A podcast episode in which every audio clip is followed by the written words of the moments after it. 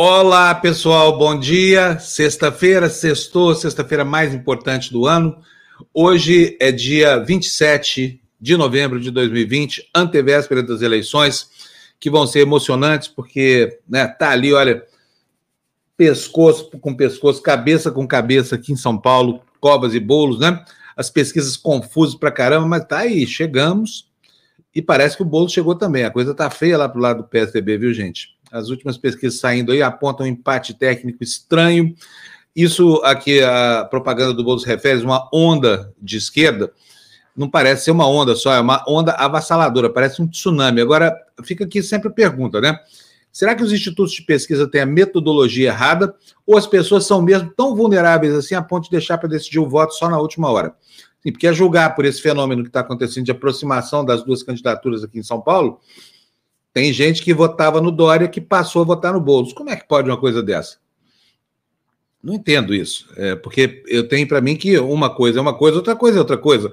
No plano ideológico, não dá para ficar confuso. Ah, será que eu voto no Boulos? Será que eu voto no Covas? É muito diferente para pensar que isso cabe na cabeça de uma pessoa, né? E aí fica a dúvida é se há uma metodologia falha, porque as falhas estão aí, todo mundo vê. Primeiro turno foi um vexame para os institutos de pesquisa, não só aqui no Brasil, hein?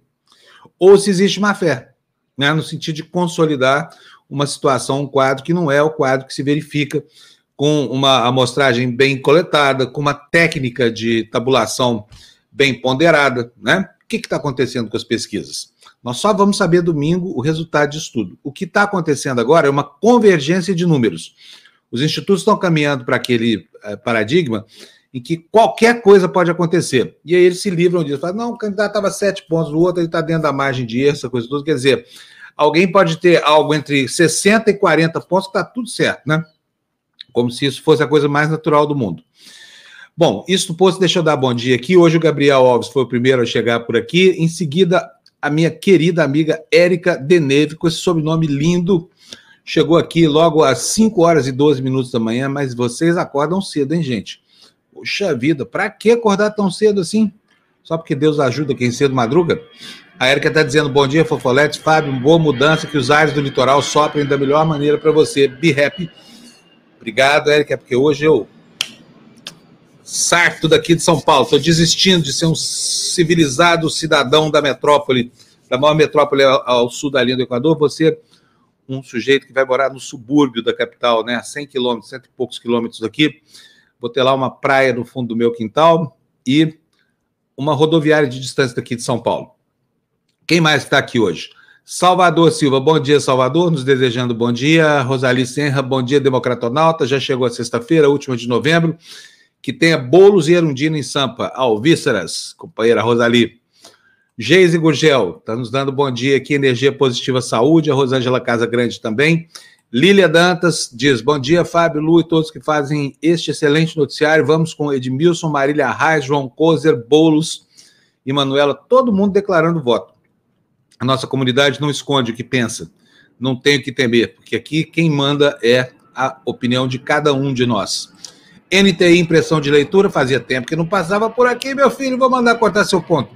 Bom dia, Panus. Esse governo está sem comandante, estamos à deriva, vamos bater em um iceberg. O pior é que é o seguinte, viu, o, o NTI, o iceberg está correndo da gente porque não quer ser atropelado por um Titanic desgovernado como esse nosso aqui, não, porque vai saber a consequência, né? Deixa eu dar bom dia aqui para minha querida amiga Lu. Bom, bom dia, dia, Lulu. Bom tudo dia, bem? Tudo, tudo, e você? Animado aí hoje, né? Hoje é um dia. Muito animado. É... grande e longo. Lu, é. e que cenário novo é esse aí? Onde é que você está hoje? A Lu agora é assim: cada dia um lugar, cada dia, cada porto uma saudade. Onde é que é o porto de hoje, Lu? É, eu, onde eu estava ontem, que ontem você acabou não, não perguntando. Eu estou em Campinas, estou num, num, condomínio super bonito no meio do mato. Eu vim passar uns dias porque agora eu começo esse novo desafio, né? Voltando para as transmissões, e aí eu tenho as, as folgas são durante a semana. então eu vim Lu, onde é que a gente encontra na, na, na, na, vamos dizer assim, na grande mídia, na mídia reacionária? Onde é que, é que você está trabalhando? É, na verdade, assim, as, as transmissões da, do futebol feminino, elas na TV Cultura sempre são no fim de semana, né? Então agora está na reta final, já está nas quartas de final do futebol feminino. Eu vou fazer provavelmente todos os jogos até, até as finais, sempre sábado ou domingo. tem que dar uma olhadinha no, na, nas tabelas, porque a gente só cobre as transmissões paulistas, né, de times perto, assim. Então, se tiver time paulista ali na final, tá Corinthians, Ferroviária, São Paulo, são quatro que estão em Taubaté, acho que Agora eu não vou lembrar de cabeça, mas acho que Corinthians e São Paulo com certeza. Palmeiras. Corinthians, São Paulo, Palmeiras e Ferroviária. É, pertinho, assim, uma opinião generosa, né? Porque daqui é presidente por dentro, dá três vezes a maior extensão que você pode andar em território é, suíço. Não, é verdade. Caramba, mas, né? mas, eu cheguei em Guaratinguetá também. Guaratinguetá deu umas duas horas e meia de viagem. Então, quando é entre duas horas e meia e três horas, a gente faz. Depois, aí, se não pega um repórter local, né, que a gente sabe que acaba ficando mais fácil, alguém que cubra o time da cidade. Bom dia, César Bulcão. César deu uma entrevista espetacular para nós aqui essa semana, na terça-feira. O pessoal gostou muito. Estamos querendo saber mais sobre skate, viu, César? Ah. Foi muito legal. Vamos ver o que o César está dizendo aqui para nós. Bom dia. Hoje tive que dar refresh no programa do YouTube umas cinco vezes para aparecer o lembrete do despertador. Gente, as nossas audiências estão ridículas, né? Fala a verdade. Alô, YouTube. Meu filho, o que está acontecendo aí com você? Porque não é possível de um dia para o outro você perder três quartos da, da sua audiência. Não fizemos nada para merecer isso. O YouTube não nos puna sem haver um motivo, tá bom? Maria de Lourdes, bom dia para você também. Maria de Lourdes, Kleber, bom dia. Fausto Errara, bom dia. Vou tomar um café com bolos. Já volto. uma Muito maneira bom. mais de, de declarar o voto, né? Biase Arquitetura manda 1,90 para a gente aqui no Superchat, num super sticker isso aí, né? Muito obrigado, Biase, e também Helena de Carvalho, dizendo bom dia para os melhores jornalistas e para a comunidade mais linda da NET. Nossa, que bom ouvir. E 5 euros é dinheiro para burro, dá para comprar o jornal do mês inteiro, Heloísa. Ô, Helena, desculpa. Muito obrigado para você, viu? Quem mais que já mandou? Olha, gente, tem o nosso. Fernando, põe o Pix na tela aí. Se você quer doar dinheiro para a gente, doe através do Pix, tá bom? a menos que você queira se tornar membro do canal, porque é barato, não custa nada para você. Tá aí, olha, nosso Pix, esse quadradinho que apareceu aí.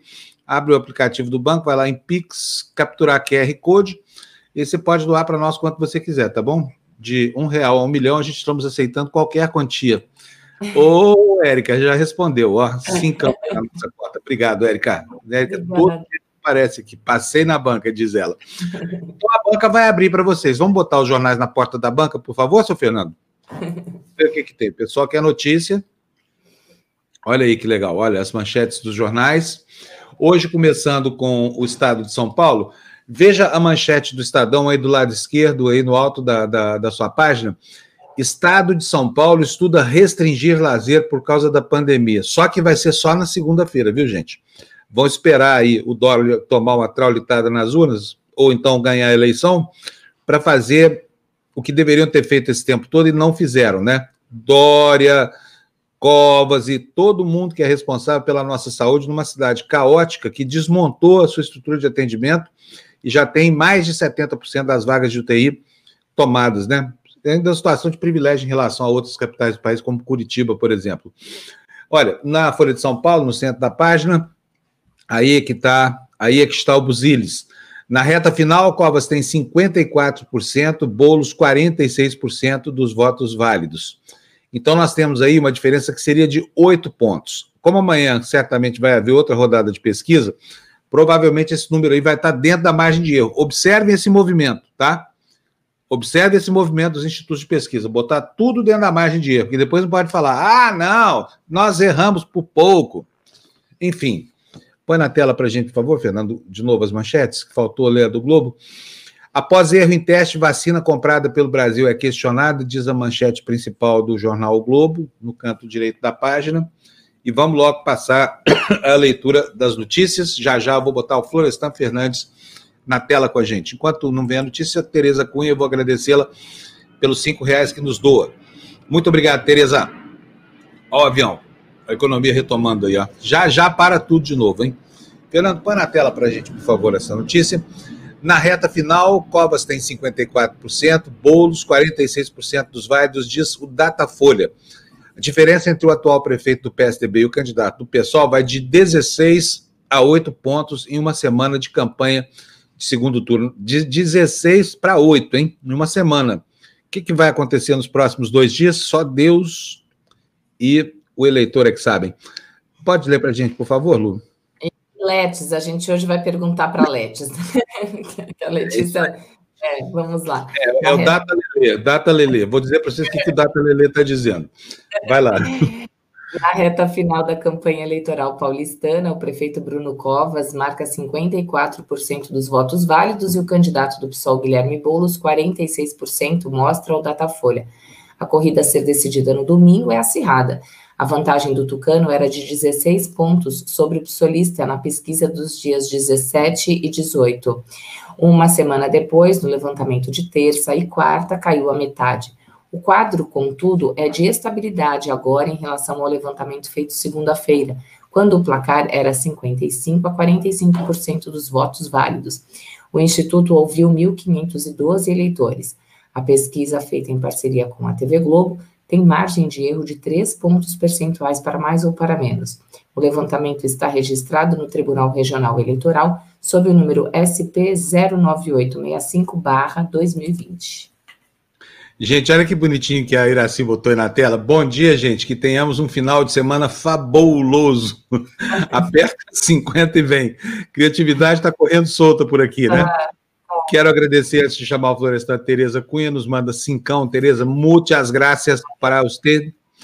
E a Roberta Fabruz também, que nos manda mais cinco reais hoje. Tá boa aqui, tá chovendo dinheiro na nossa horta aqui, ó, uhum. O que, que a Roberta tá Acredito que uma vez que o Boulos desmistifica a imagem de comunista invasor de casas que espalham, acaba pegando uma parte dos votos do Covas. É uma boa teoria, né? É uma boa teoria. É, eu conheço um caso, uma pessoa, chama Margarida, que ia votar no Boulos, ia votar no Covas, resolveu votar no Boulos, mas não conheço mais ninguém. Achei que fosse só ele, eu tirei um sarro dela. Falei, Como assim? Se trocou um pelo outro, tem nada a ver uma coisa com a outra, né? E agora deixa eu chamar quem importa aqui, que é a nossa, o nosso grilo falante. Florestan Fernandes. Olha aqui, Florestan, bom dia para você, tudo bem? Tudo.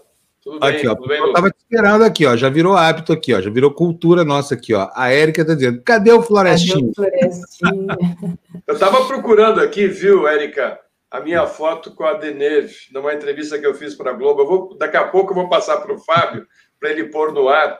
E aí eu te conto uma historinha de como é que pensa a Deneve, né? A nossa grande atriz, né? Do que fez a Belle de Jour, né? Um, um filme que marcou época.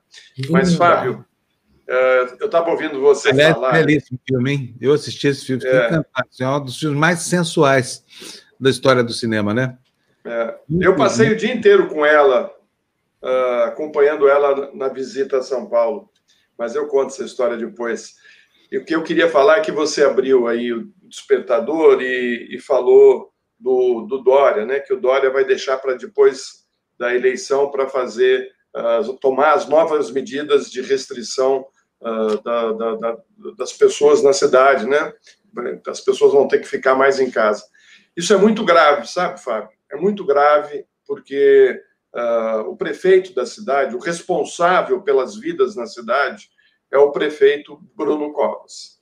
E se o número uh, de, de, de, internações aumentou, se o número de pessoas uh, contaminadas pelo coronavírus aumentou, era a responsabilidade do administrador da cidade uh, fazer tomar as medidas para que pessoas não morressem e não contraíssem o coronavírus. É muito grave você colocar a eleição na frente da saúde pública. É muito grave isso. E eu te digo por que, que eles fizeram isso. Fizeram isso porque uh, os velhinhos, que são mais conservadores, uh, na sua grande maioria, votam uh, no PSDB. Né? Então, eles têm que, que levar essas pessoas até a urna amanhã para tentar garantir a vitória do Bruno Covas. Por isso, por isso que eles não mexeram, né, não, na, na, na, não colocaram as restrições uh, na cidade de São Paulo. A maior cidade de São Paulo está com os hospitais lotados, com as UTIs lotadas, e vamos esperar até domingo né, uh, para que uh, todo mundo possa ir lá, as pessoas que fazem parte do grupo de risco, né? Não interessa essa pessoa do grupo de risco, interessa que, ela, uh, que elas vão lá votar. Não interessa se vai. Uh, você tem a pandemia pegando todo mundo de novo. Não interessa isso. Interessa agora é ganhar a eleição. Né? Isso é muito ruim. Né? E isso me lembra um pouco o, o, o chefe maior da nação, né? que tem esse desprezo né? pela vida. Né?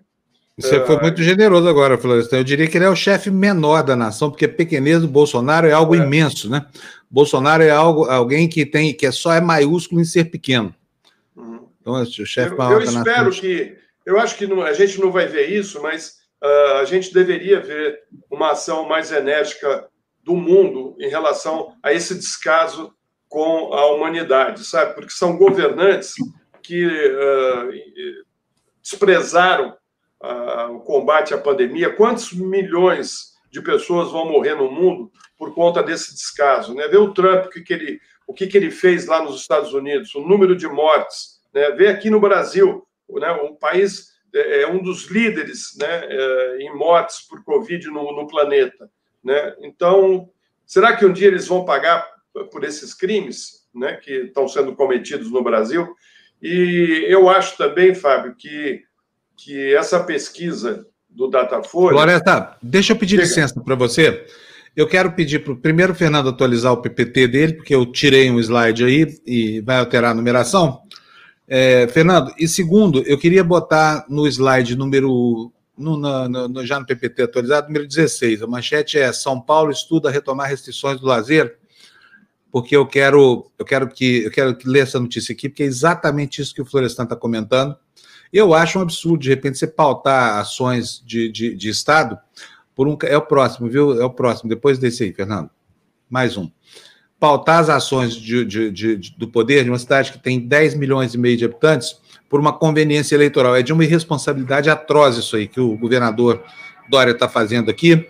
Então, nós estamos colocando ele na galeria dos irresponsáveis, porque não é possível é, postergar uma, uma decisão como essa que tem que ser tomada aí, que aliás é a que a, que a Organização Mundial de Saúde recomenda mesmo. Pode, pode botar a manchete, por favor, Fernando. Vamos lá, olha. SP estuda retomar restrições ao lazer. Capital tem 63% de enfermarias ocupadas. A reclassificação oficial só será anunciada na segunda-feira, mas o coordenador diz que a flexibilização da educação deve ser preservada. A última vez que a capital paulista ultrapassou a média mensal de 60% da ocupação dos leitos de enfermaria foi em maio, quando teve 65%, ou seja, estamos a 2%. Vou pedir para a Lu ler para a gente, depois tem mais uma antes da gente continuar, viu, Floresta? Por favor, Lu.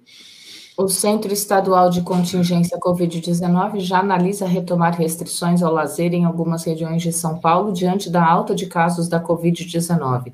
A taxa de ocupação com leitos de enfermaria de capital chegou, da capital chegou a 60% para hospitais estaduais e 66% na rede privada. O prefeito Bruno Covas autorizou abrir 200 novas vagas para evitar sobrecarga do sistema de saúde municipal. Conforme a Secretaria Municipal de Saúde, é, a última vez que a capital ultrapassou a média mensal de 60% na ocupação dos leitos de enfermaria foi em maio, quando atingiu 65%.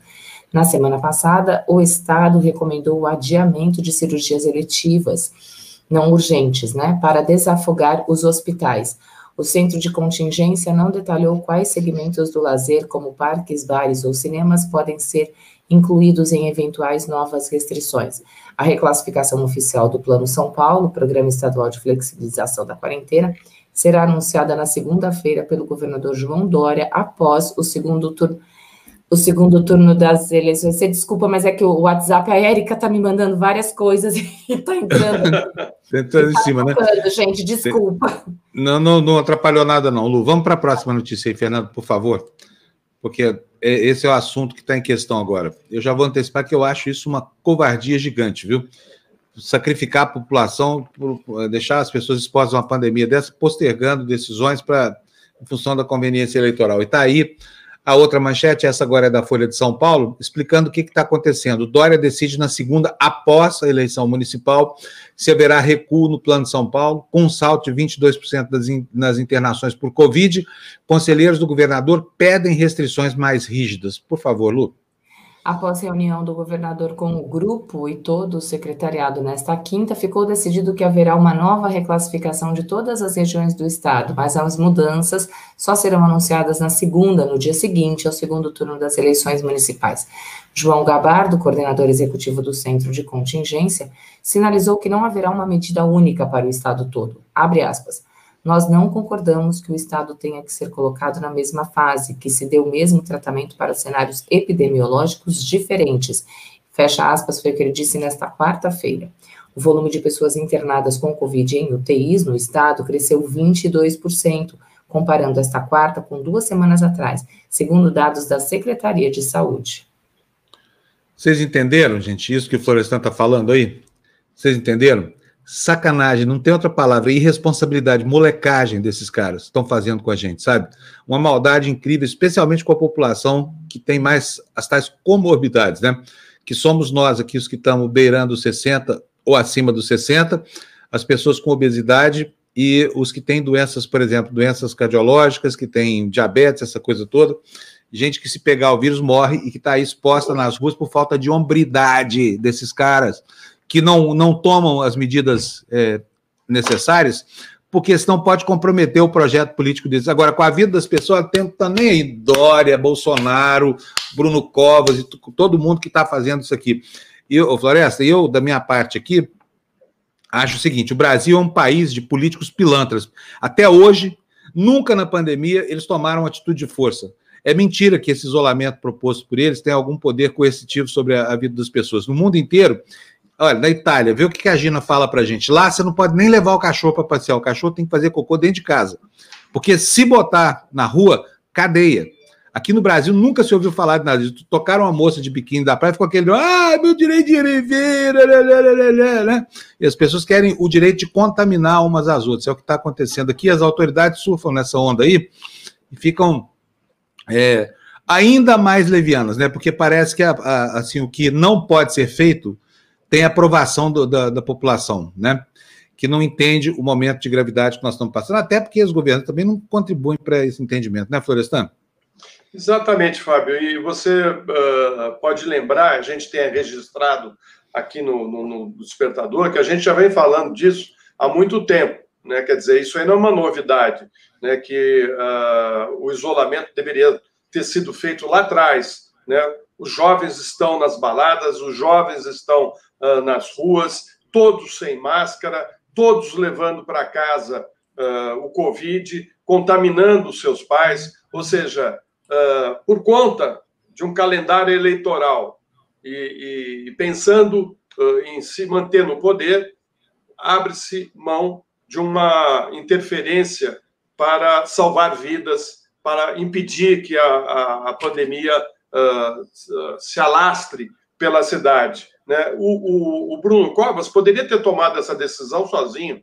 Ele não depende do governador. Ele pode decretar isso. Por que, que ele não fez isso? Ele tem, ele tem gente uh, experiente na área de saúde. O Dória também tem. Né? Eu quero saber quem vai responder por isso. Porque esperamos duas, três semanas para tomar essa medida. Né? Uh, isso, para mim, é muito grave. Muito grave. Acho que é uma das coisas mais graves que eu já vi em eleição. Eu nunca tinha visto isso numa eleição. Né? A, a cidade deveria ter uh, um planejamento, inclusive uh, uma explicação do prefeito em relação ao que ele vai fazer para uh, atender as pessoas que não estão conseguindo mais internação nos hospitais. Cadê os hospitais de campanha? Cadê? Está sendo refeito? Não vai ser refeito? O que, que vai? O que, que vai? Vamos ficar esperando a vacina dois meses, três meses? Como é que é? Que, qual é o plano? Tem que ter um plano. Porque eu só não tenho plano aqui, é, é, é o capitão, né? O capitão fala, bom, morreu porque já era velho, né? um dia a gente vai ter que morrer mesmo, né? É o que ele diz, né? Então, uh, a gente fica aí na, na, na, na, expectativa da explicação, mas essa explicação não virá, viu, gente? Eles, se eles ganharem a eleição, tudo continua, nada aconteceu. É estranho até. Eu, eu queria saber onde o Estadão pegou esse percentual de 63% e que está próximo dos 65%, não é a realidade de quem vai aos hospitais, não. Não é. Meus amigos que foram aos hospitais aqui em São Paulo não conseguiram nem fazer o teste. Gente que está contaminada não conseguiu nem fazer o teste, porque está super lotado, super lotado, né? Então, assim, a imprensa está toda pianinho, né? Essa grande imprensa, né? Grande entre aspas, né? Esperando a eleição, né? E como o Fábio disse também no começo do, do, do despertador, a coisa está parelha.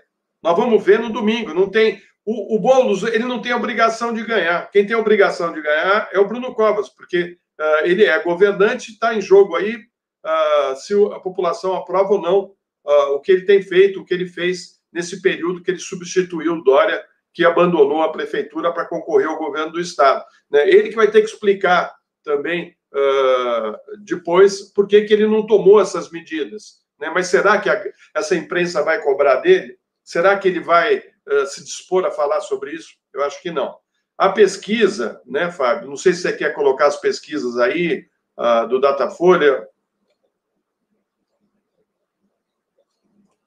Está sem áudio, Fábio.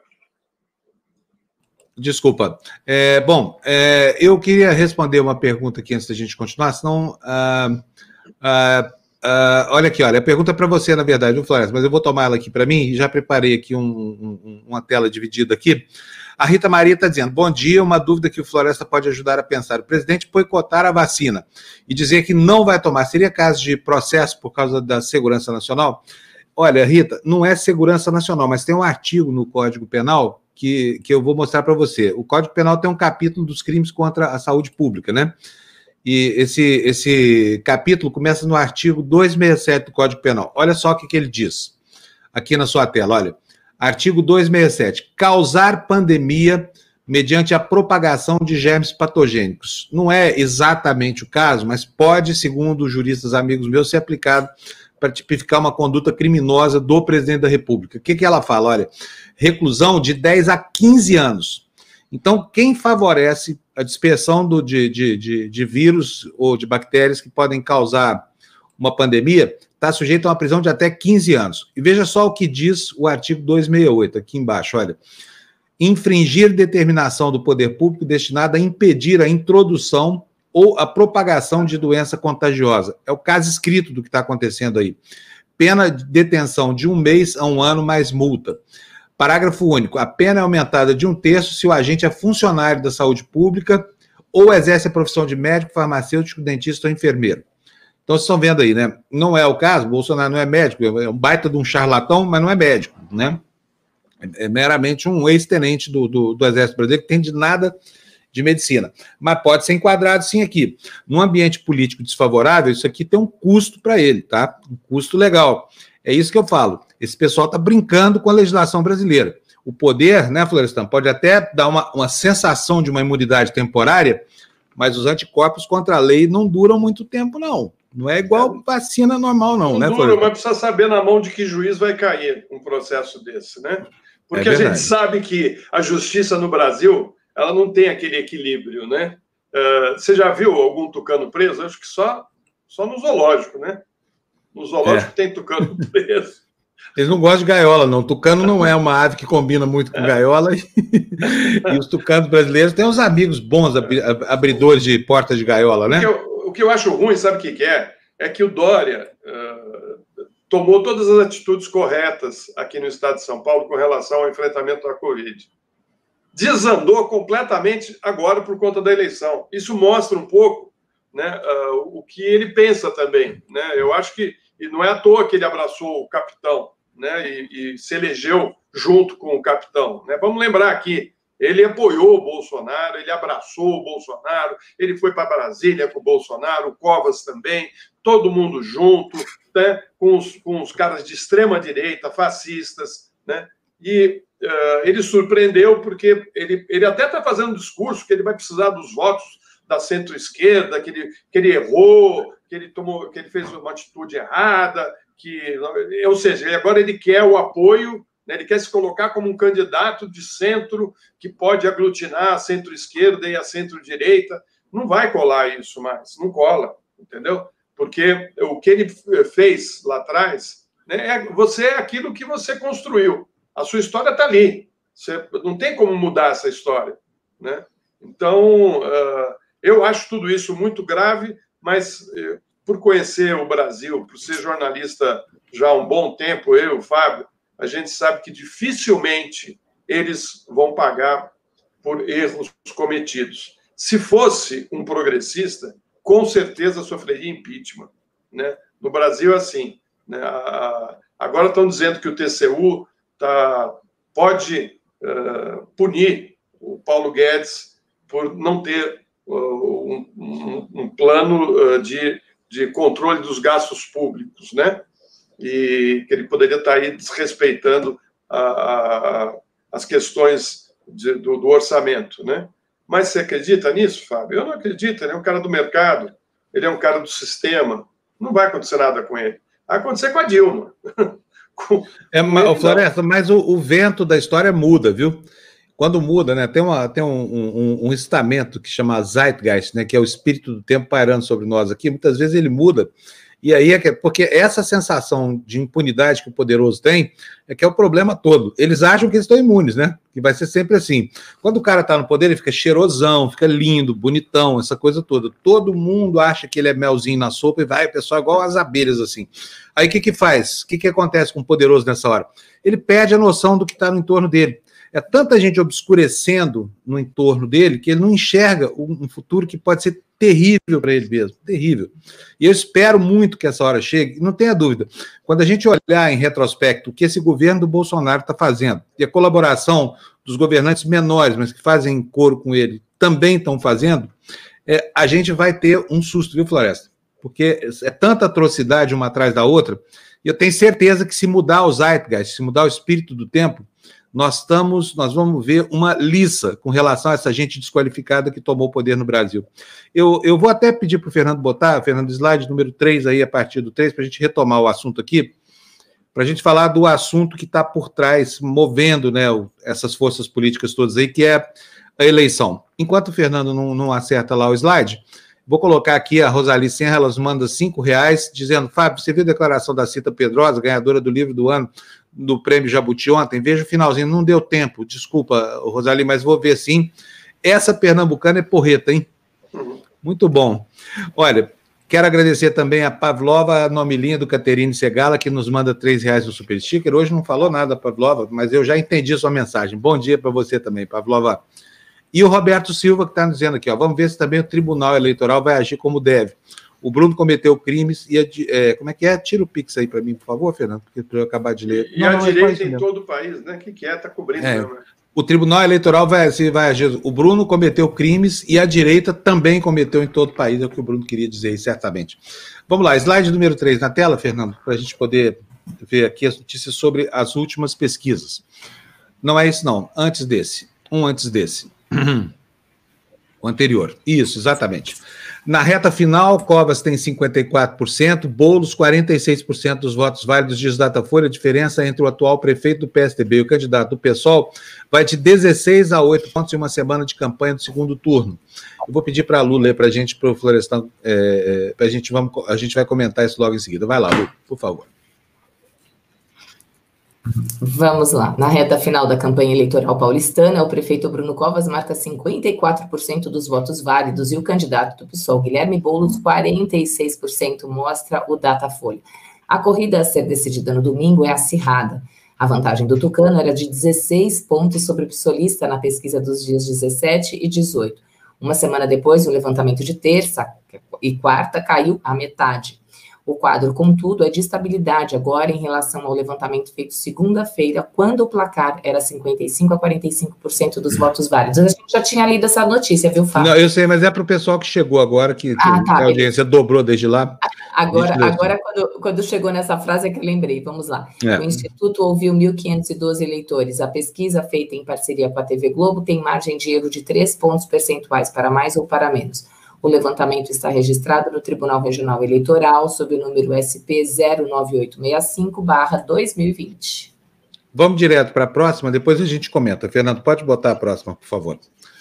Olha, tá aí, olha, o, o que está em questão? Quem é que está determinando essa onda vermelha que os institutos de pesquisa estão usando para justificar esse momento de ajuste de posição, de ajuste de margem, que chama isso nas pesquisas?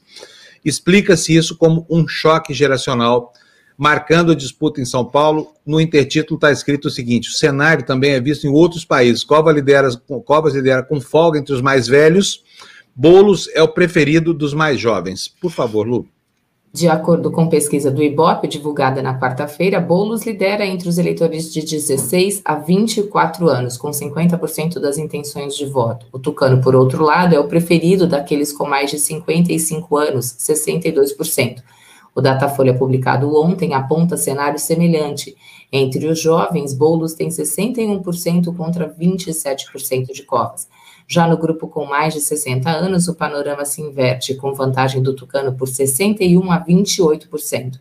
O fenômeno, que especialistas chamam de diferença geracional, vem crescendo nos últimos anos e não é restrito apenas à cidade de São Paulo.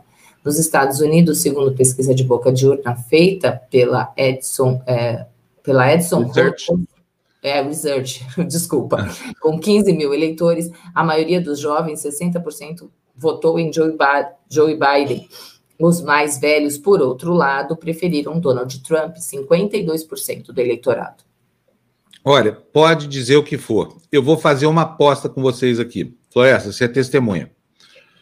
Amanhã, os jornais vão sair com a última rodada das pesquisas, apontando uma diferença irrisória entre Bolos e Bruno Covas. Querem apostar?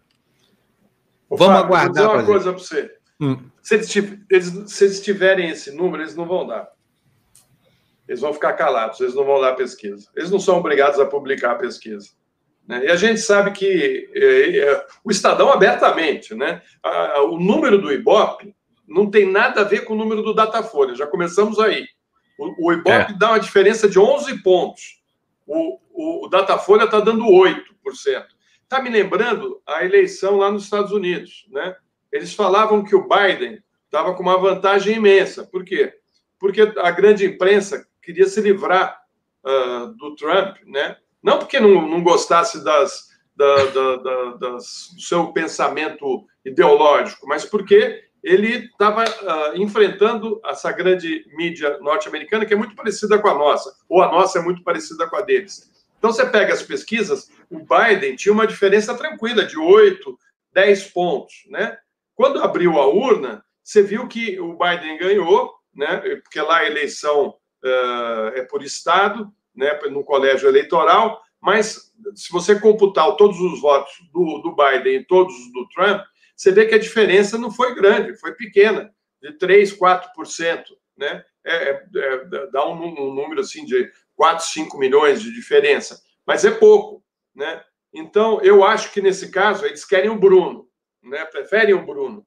Né? A diferença que, que tem, que eles colocam, também é, é meio folgada. Né? É, é uma leitura que eu faço. Pode ser que não esteja acontecendo isso, pode ser que as pesquisas, por conta da, da pandemia, por serem feitas por telefone, uh, tenha problemas, não sei, pode ser. Pode ser isso também, pode ser que os, os institutos estão aí meio perdidos na metodologia deles. Espero que seja isso porque a sensação que eu tenho, principalmente uh, por conta dos jovens que uh, uh, a gente deu a notícia agora aqui, né? Os jovens estão votando em massa no Boulos, né? E não interessa para a campanha do PSDB que as pessoas idosas deixem de ir à, à, à urna no domingo, porque se elas não forem, o risco do Covas perder é muito grande. Né? Então, é uma, é uma eleição que a gente não tem como cravar quem que vai ganhar, né? não dá para dizer vai ser o, o Boulos ou vai ser o Covas, tudo pode acontecer, mas é uma eleição parelha. E então, uh, e isso não está sendo. O Data, a Folha chegou a falar isso, é uma, é uma, é uma eleição que está cabeça a cabeça, a gente não sabe o que, que vai acontecer. Né?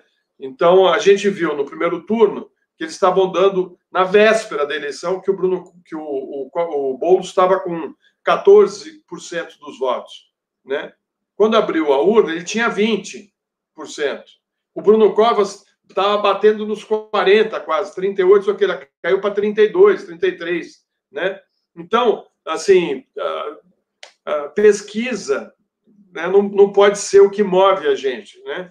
A gente tem que uh, olhar a pesquisa sempre com, com um olhar uh, reflexivo, né? E, e, pensar nelas. Né? Elas indicam, talvez, um, uma, uma onda, né? E a onda que ele está indicando, né? E eles estão querendo esconder é do crescimento do Bolos, né? Que era um candidato que eles achavam perigoso, né? Eles preferiam enfrentar o russomano, porque se fosse o russomano, estava todo mundo votando no Covas, porque queriam evitar o pior para a cidade, né? Porque ele já tem o capitão. Imagina se o, se o outro fosse prefeito da cidade de São Paulo, né? O desastre. Mas, enfim, eu, essa é a minha leitura. Não sei se você concorda comigo, mas essa é a minha leitura. Vamos chegar ali uh, nessa reta final sem saber direito o que, que vai acontecer. A, a sua irmã, né, a nossa a nossa taróloga, né, Fábio, está dizendo o quê? Ó, o Data Lele. Data Lele, o Data Lele é a Letícia Vilela, nossa taróloga aqui da, da TV Democracia. É, hoje tem um programa dela aqui, às 5 horas da tarde, né? Então eu vou aproveitar para perguntar para ela qual vai ser o resultado da eleição, porque as previsões do Data Lele são muito mais assertivas do que as do Data Folhas do, do Hop, sabia? Ela não erra nunca, inclusive partida de futebol, né, Lu? A Lu que, que, que fica checando lá os, os resultados dos jogos, e ela acertou o que ia acontecer com o Trump. Lembra que ela falava, eu nem é. entendi na época, falou, não, ele vai ganhar, mas depois ele vai perder. Foi exatamente o que, o que aconteceu. Ele até agora ainda pensa que ganhou, ainda não sabe. Só ele e o Bolsonaro, né, gente? Ele e o Bolsonaro pensam que o Trump ganhou a eleição. Mas o Data Lele, se o Bolsonaro tivesse perguntado para a gente aqui, já tinha previsto essa pataquada toda que está acontecendo nos Estados Unidos. E o Data Lele, eu estou usando aqui o santo nome da Letícia em vão, tá? Mas o Data Lele está dizendo que amanhã o cenário apontado pelos institutos de pesquisa será outro. Floresta, eu não acredito que eles não divulguem, sabe? Eu acho que amanhã é o dia do ajuste de margem para compensar os erros metodológicos, os erros na coleta das amostras e a má fé que também conta por aí, né? Não estou falando com relação a grandes institutos, não, mas estou dizendo que a gente viu nessa campanha aí a picaretagem campeando e institutos de pesquisa vigaristas oferecendo resultado de pesquisa pronto. Nós vimos isso acontecer nessa, nessa campanha, a gente foi preso por conta disso. Aí, até que ponto vai a honestidade?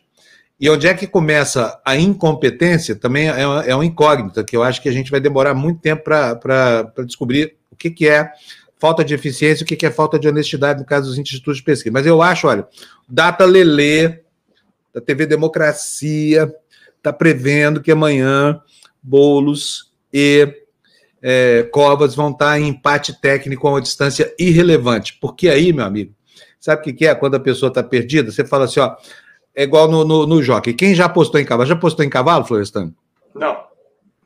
Cavalo é o seguinte: você aposta é, em, no que vai ganhar, no que vai chegar em segundo lugar, essa coisa toda. Então você faz uma dupla chamada placê. É, no placê, tanto faz, entendeu? Quem ganhar. Se você coloca lá as duas alternativas, coloca os dois mais bem cotados, um, um dos dois vai acabar ganhando a, a corrida, né? É exatamente o que eles estão fazendo. Os, os institutos de pesquisa estão construindo uma jogada como essa, estratégica, não é para demonstrar que eles são bonzões, nada disso, não, é para tirar o deles da reta. Sabe por quê? Vença quem vencer, se não for um resultado expressivo como, como esse que está aqui, eles erraram. Né? E eu acho, sinceramente, com base no que aconteceu no primeiro turno, que existe uma subavaliação do, do, do, do, do Boulos aqui na cidade de São Paulo. Eu não sei se é voto envergonhado do eleitor de esquerda. O Gessé Souza ontem disse que não, né, Florestan? Disse que voto envergonhado na esquerda, não. Mas eu acho que pode ser, porque foi tanto estigma associado à esquerda com corrupção, essa coisa toda, que talvez haja um voto envergonhado aí. Ou se é uma falha metodológica mesmo. Agora, tem um fator aí que pode pesar e muito, hein, Floresta? A gente está vendo aí no noticiário que as pessoas estão dizendo que os institutos estão dizendo que os mais velhos são os que mais votam no candidato que é o atual prefeito de São Paulo, né? Só que eles são justamente o grupo que está mais sujeito à pandemia também, e é justamente aí que está a maior abstenção em todas as eleições. O eleitorado mais velho, inclusive o eleitorado muito mais velho, está liberado do, do, da obrigação de votar. Então, como é que vai afetar a candidatura do Bruno Covas? A abstenção previsivelmente maior nessa faixa etária Isso é um dos fatores que podem desequilibrar o jogo em, em benefício do Boulos, né? Mas seja lá o que for que vai acontecer, amanhã o Data Lele te avisa desde agora. Amanhã e domingo é dia de ajustar a margem. Ou seja, acertar com a mão aquilo que a metodologia não permite ou que a honestidade não motiva, viu, Florestan? É, eu, se fosse, tipo, assim, é que eu jamais seria um bom político, mas se eu fosse um administrador de uma cidade como São Paulo, numa situação como essa, eu iria para o programa eleitoral dizer: se você tem mais de 60 anos, se você uh, uh, tem, uh, faz parte do grupo de risco, pode se contaminar, não vá votar no domingo, porque você corre riscos, você a doença, se te pegar, pode te levar mais cedo, né? Eu vi, eu tenho visto pais de, de amigos, de amigas que já foram embora com 70 anos de idade, pessoas saudáveis, né? Morreram, né? E, e não tem como repor isso. Poderiam ficar aqui, tá, tá vivendo mais 10, 20 anos até, né? É muito sério essa doença, é né? muito sério. Então, assim, a pessoa que tem problemas não deve ir aonde tem muita gente, porque ela não pode contrair essa doença, gente. Né? Uma pessoa que tem uh, uh, problemas de saúde, que entram no grupo de risco, deveriam tomar muito cuidado. Né? Eu acho que isso tinha que ser dito para a população. Isso aí é uma obrigação dos nossos governantes. Né? Talvez até uh, ter evitado esse segundo turno agora, não sei. Né? Essa eleição poderia ter sido jogada mais para frente um pouco, né? esperado a vacina. Né? Então, agora nós estamos aí com essa coisa de fazer a eleição sem uh, as restrições sociais que seriam uh, necessárias nas cidades, né?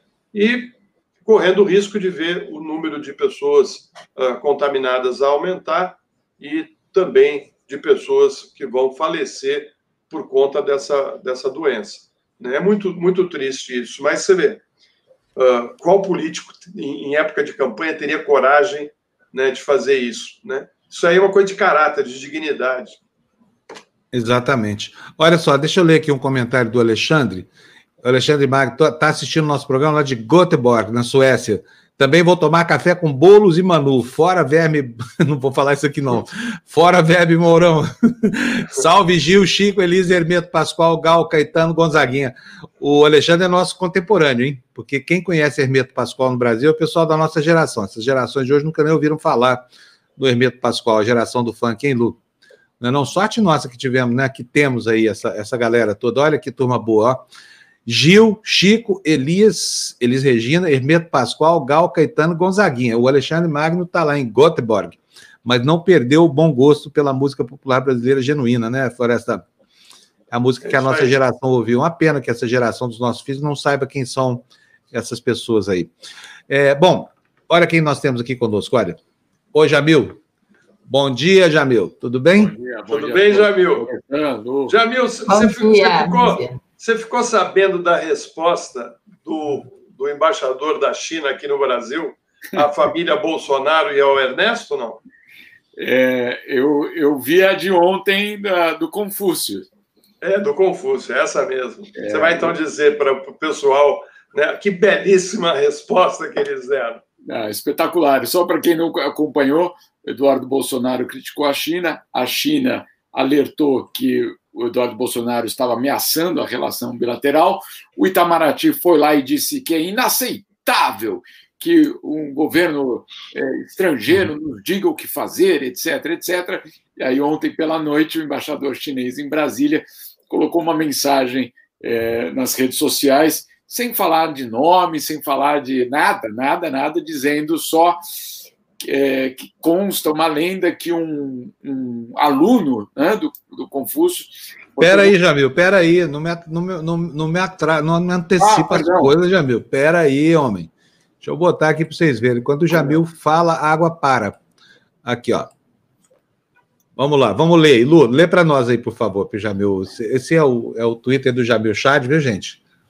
Que está trazendo aí. Não, na verdade, essa tweetada não é do Jamil, mas o Jamil está tá retweetando esse tweet aí para falar alguma coisa para nós. Vamos ver o que, que diz o Yan Wan Ming é o embaixador da China no Brasil. Lu, lê para a gente o que, que ele falou. Olha, vou, antes de colocar essa bela imagem aí, olha, dessa pintura japonesa lindíssima. Fala para nós, Lu.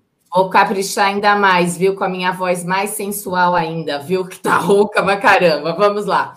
Uma história sobre Confúcio. Seu aluno perguntou-lhe como ele poderia ganhar o respeito dos outros. Confúcio respondeu: Se você quer ser respeitado pelos outros, primeiro você deve saber como respeitar os outros. Não imponha aos outros o que você não queira. É, seja, Olha que bonito. Respeitar os outros. Né? Aí vamos ver o que, que o Jamil Chad falou sobre isso. Não, Bota na tela aí para gente. Só pus uma perguntinha, só pus uma perguntinha. Aqui, ó. Fico me perguntando se o embaixador chinês no Brasil está mandando um recado para. Será, Jamil? É, só para lembrar, né, Jamil, a, a briga toda está na, na, seguinte questão, né? Uh, o, o, filho do Bolsonaro né, coloca lá no Twitter dele ataques à China, né? E ele uh, faz parte, lá, preside a comissão de relações uh, internacionais da, da, lá, lá da, da, Câmara, né? E aí o, o, o Ernesto conta da reação da China, a China também foi para o Twitter, o embaixador, e respondeu falando que uh, a China não ia admitir esse tipo de ataque e tal, não sei o quê. E agora uh, o Ernesto vem e diz que existe canais diplomáticos, que não é para usar as redes sociais. Gente, não usar as, as redes sociais eu, eles falam pelas redes uh, sociais, eles não dão entrevista, não dão coletiva, não, é, é, sempre pelas redes sociais, eles atacam pelas redes sociais. Aí está dizendo para o embaixador: nós temos os canais diplomáticos, canais diplomáticos, Jamil.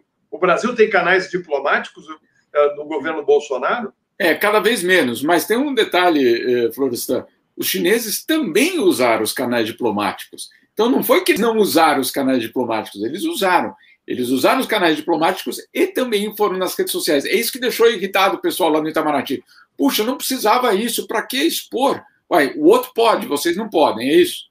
É isso. Não, né? O cara é só o presidente da Comissão de Relações é. Internacionais da Câmara, mas não acontece nada. Aliás, Jamil.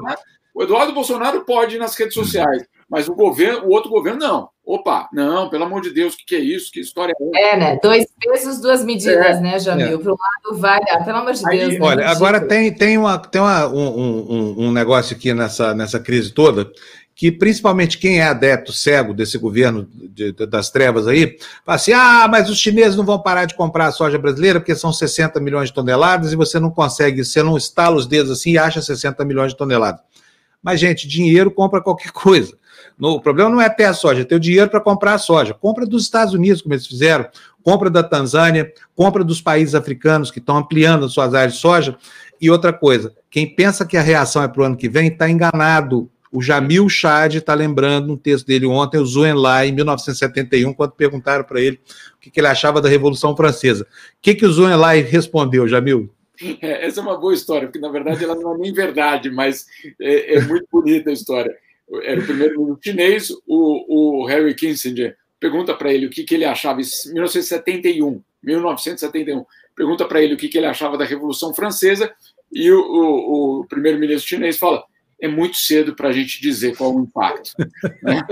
É, consta, consta que não foi exatamente assim, que o Harry Kissinger estava perguntando dos protestos estudantis em Paris em 68, três anos antes.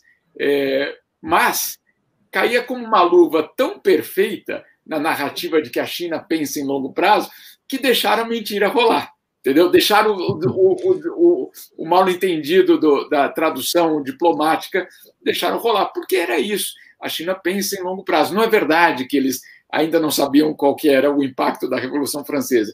Mas o que, o que caía muito bem nessa narrativa é de que, olha, nós não pensamos para o ano que vem nós pensamos para 2050.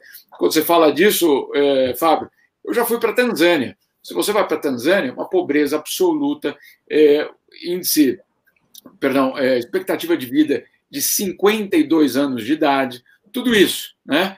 E aí você entra pelo interior do país e você descobre, porque você leva um choque, porque daí você descobre que no interior do país tem áreas inteiras plantadas.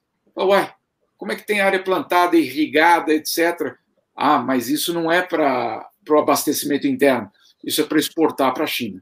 Né? Então, então é, não adianta você achar, não, olha, estamos garantidos, o mundo depende de nós, etc. É, hoje, hoje, no dia, que dia que é hoje? 27 de novembro de 2020, sim. Agora, ninguém é, de, é, é, olha, está garantido, pode seguir adiante, porque está tudo garantido. Eles dependem de nós e dependerão de nós para sempre. Não é exatamente assim, né? Então, essa é uma relação que é muito. É, e, de, e, de, fato, só completando, até o Florestan é, citando essa questão do, das redes sociais, etc., é, o, o, alerta do, do, dos chineses ao Brasil ele foi é, interpretado internamente no Itamaraty de uma forma até muito séria, pelo seguinte: os chineses foram às redes sociais e, e basicamente colocaram as claras esse mal-estar profundo, porque eles também queriam mandar um outro recado, que é o seguinte: é, senhores governo Brasil, né, senhores do governo brasileiro, é, a partir de 2021 vocês estão sozinhos. Não tem mais Donald Trump para vocês se esconderem atrás da saia. E não adianta vocês dizerem que, olha, temos um aliado muito poderoso aqui que também enfrenta vocês e que diz as mesmas coisas. Não, esse aliado vai desaparecer. Então, a partir de 2021, tais declarações como essas, é, cuidado, elas podem ter consequências negativas. Então, não foi só um recado, e isso que foi interpretado internamente, Florestan, não foi só algo que foi interpretado como, olha só, Eduardo Bolsonaro, cale a boca. Não é, governo brasileiro, em 2021, vocês estão sozinhos. Então, cuidado com o que dizem. Quero agradecer antes de continuar aqui. O José Carlos Faria mandou cinco reais aqui, está me corrigindo. Fábio, não é imune, é impune, fora excrementíssimo. É verdade, mas é que eu, excrementíssimo, eu acho linda essa palavra. acho muito divertida mesmo. Agora, eu falei o seguinte: que o poder funciona como uma vacina ilusória, tá? O, o o poderoso se sente imune ao, à justiça, à correção, essa coisa toda. Só que o efeito dessa vacina só dura o tempo da permanência dele no poder, porque saiu, meu amigo, olha o que aconteceu no Peru.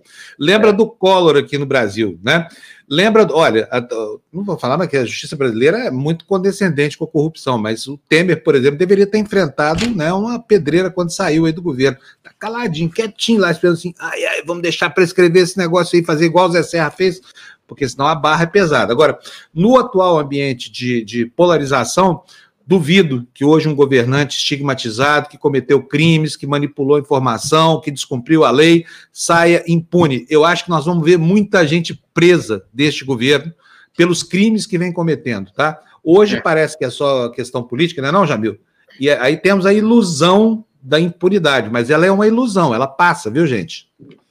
É, ela passa. É, não, não, dá para prever, mas é, é, o interessante desse momento é que você tem a sociedade civil é, cada vez melhor organizada, é, recolhendo dados, recolhendo informações, fazendo de uma forma metodológica muito profissional, eu diria, tudo isso que está acontecendo no país. Então, não vai dar para dizer não sabíamos, não temos informação, esse desmonte aconteceu às escuras e não sabíamos de nada. Então, é, essa é a parte positiva. Queria só fazer uma, um outro último comentário de uma matéria de hoje, Fábio, rapidinho antes da gente entrar.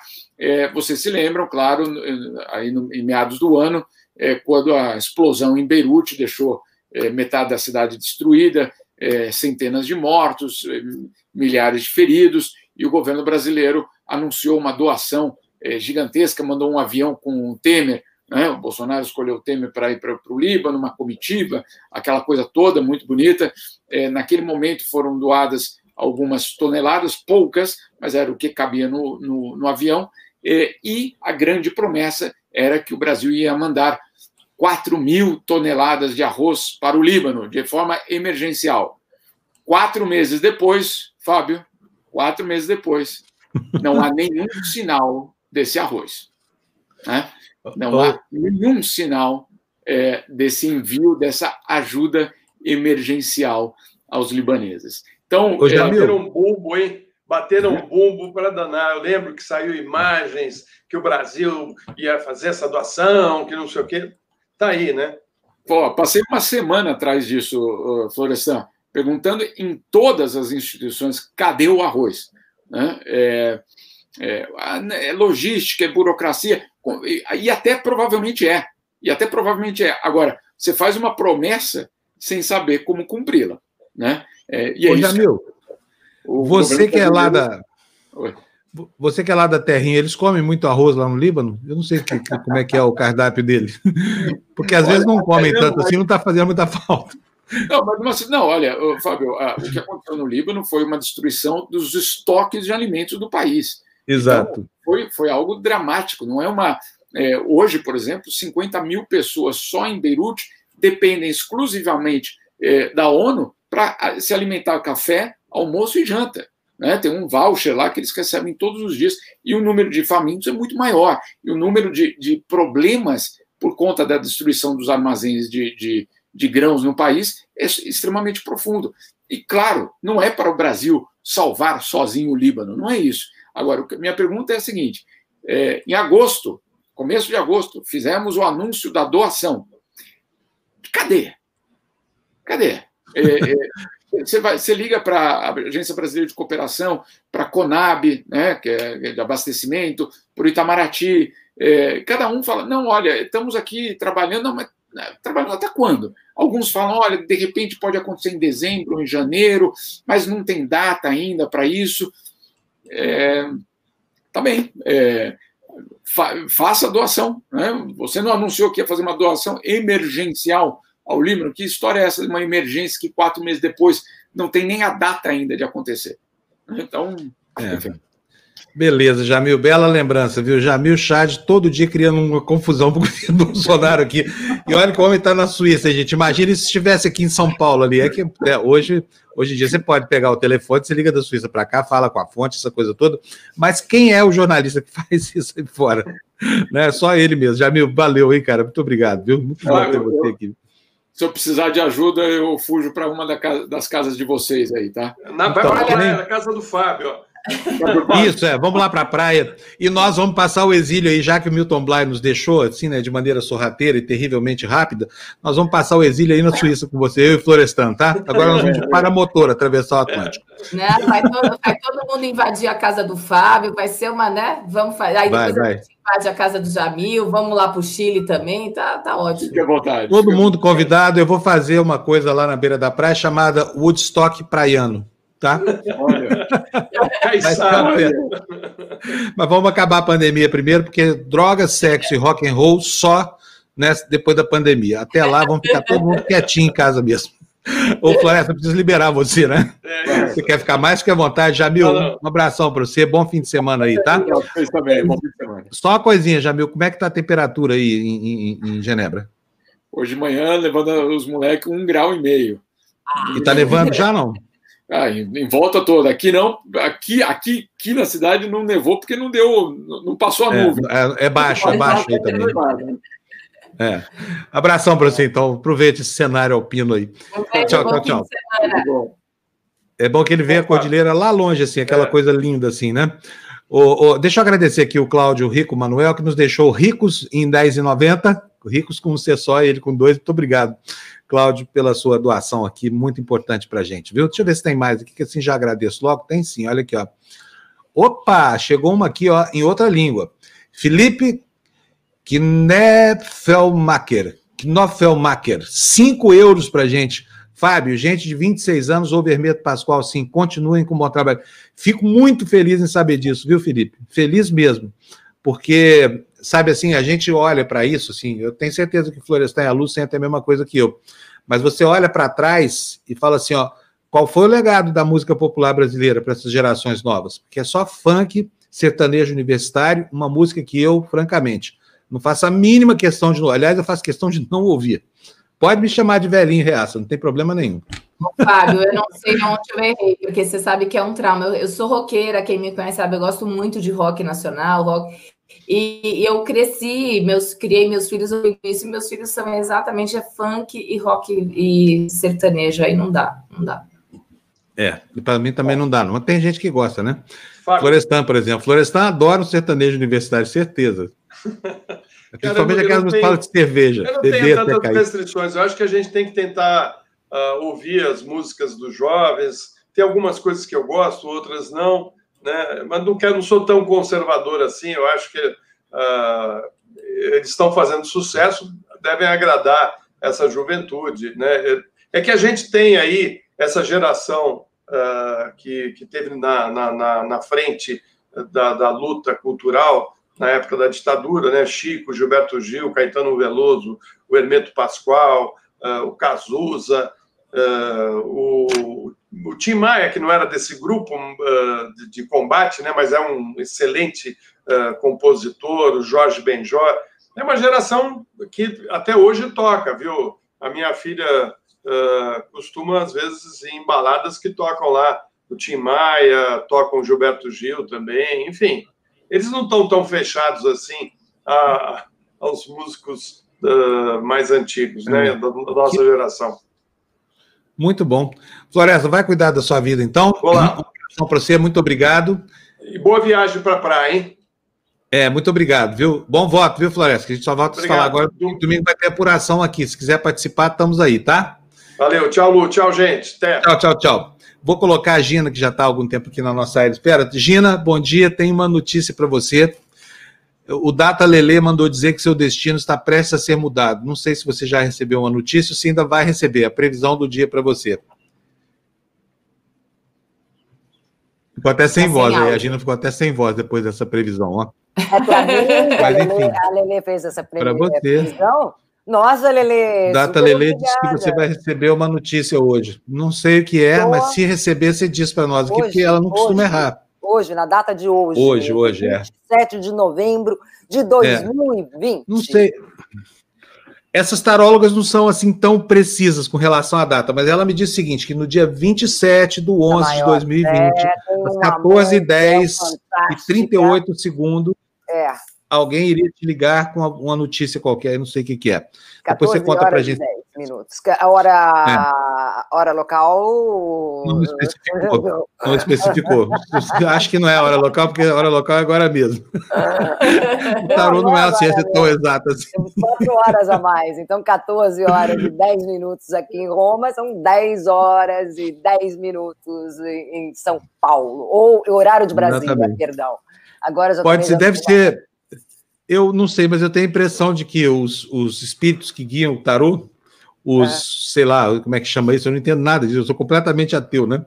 E, mas eles seguiam pelo horário de Greenwich, que é o horário da Itália também. Deve ser, mas é mais universal, assim. Né? Agradeço muito, Lele, muito. Só espero que, essa, que eu receba uma ótima notícia essa hora, mas agradeço muito e bota a maior fé, tá? E ela é ótima. Tá ela é ótima na leitura dela, porque é muita interpretação também, mas é também intuição, sabe? Sim, eu é. sempre me, é, falo por experiência própria com a minha mãe, né? Então é, é muita intuição também, não é que a, a, a, aquela carta assim, aquela carta pode sair para mim, pode sair para você, pode sair a mesma carta para cada um de nós, mas o contexto, a combinação é diferente, então a intuição conta e conta muito, né, gente? Então, a, a Gina acabou de definir o que, que é a tal da metodologia científica dos institutos de pesquisa. Exatamente, as mesmas cartas lidas por diversos institutos diferentes chegam ao resultado completamente diferente. É isso, ah, é assim é. que faz pesquisa eleitoral no Brasil, né? É, é exatamente, exatamente. Não, sabe, aí, aí sim que eu não boto fé.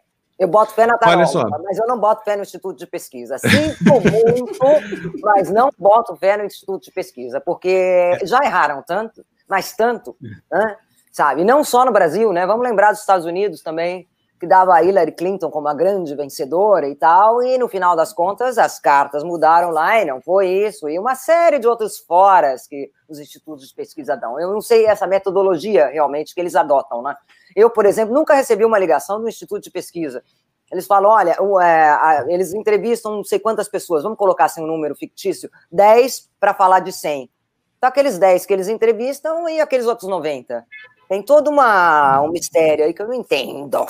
Não É, mas o Data Lele, o Data Lele, Data Lele. é muito bom. o Data Lele tá fazendo. Hoje é dia do Data Lele aqui na TV Democracia. Se eu tiver tempo, porque eu vou estar com a minha casa destruída aqui hoje à tarde, né? Porque estou hum. de mudança para o litoral. Hum. É, mas se eu tiver tempo, eu vou entrar lá só para perguntar. Aliás, Luciana, Julião, você que, que gosta tanto do Data Lele, pergunta para a Letícia hoje à tarde para nós como é que vai ser o resultado aqui no Rio é, Fortaleza e Recife. Com isso, a gente tem 4 das 57 cidades. Vai ser legal se ela puder passar as previsões para nós. Tenho certeza absoluta que o resultado dela vai se aproximar mais do que vai sair das urnas do que o que os institutos de pesquisa estão falando por aí. ah. O pessoal está lembrando aqui do, dos músicos, a gente falando sobre, sobre é. qualidade de música, essa coisa toda. E aí, é, duas pessoas aqui, deixa eu ver aqui. Jonga, eu nunca ouvi é, falar nisso, gente. Olha, eu, Olha eu do, o, do Felipe, eu também amo o Hermeto Pascoal, viu, Felipe? Eu também amo. Tem uma série de discos do Hermeto aqui.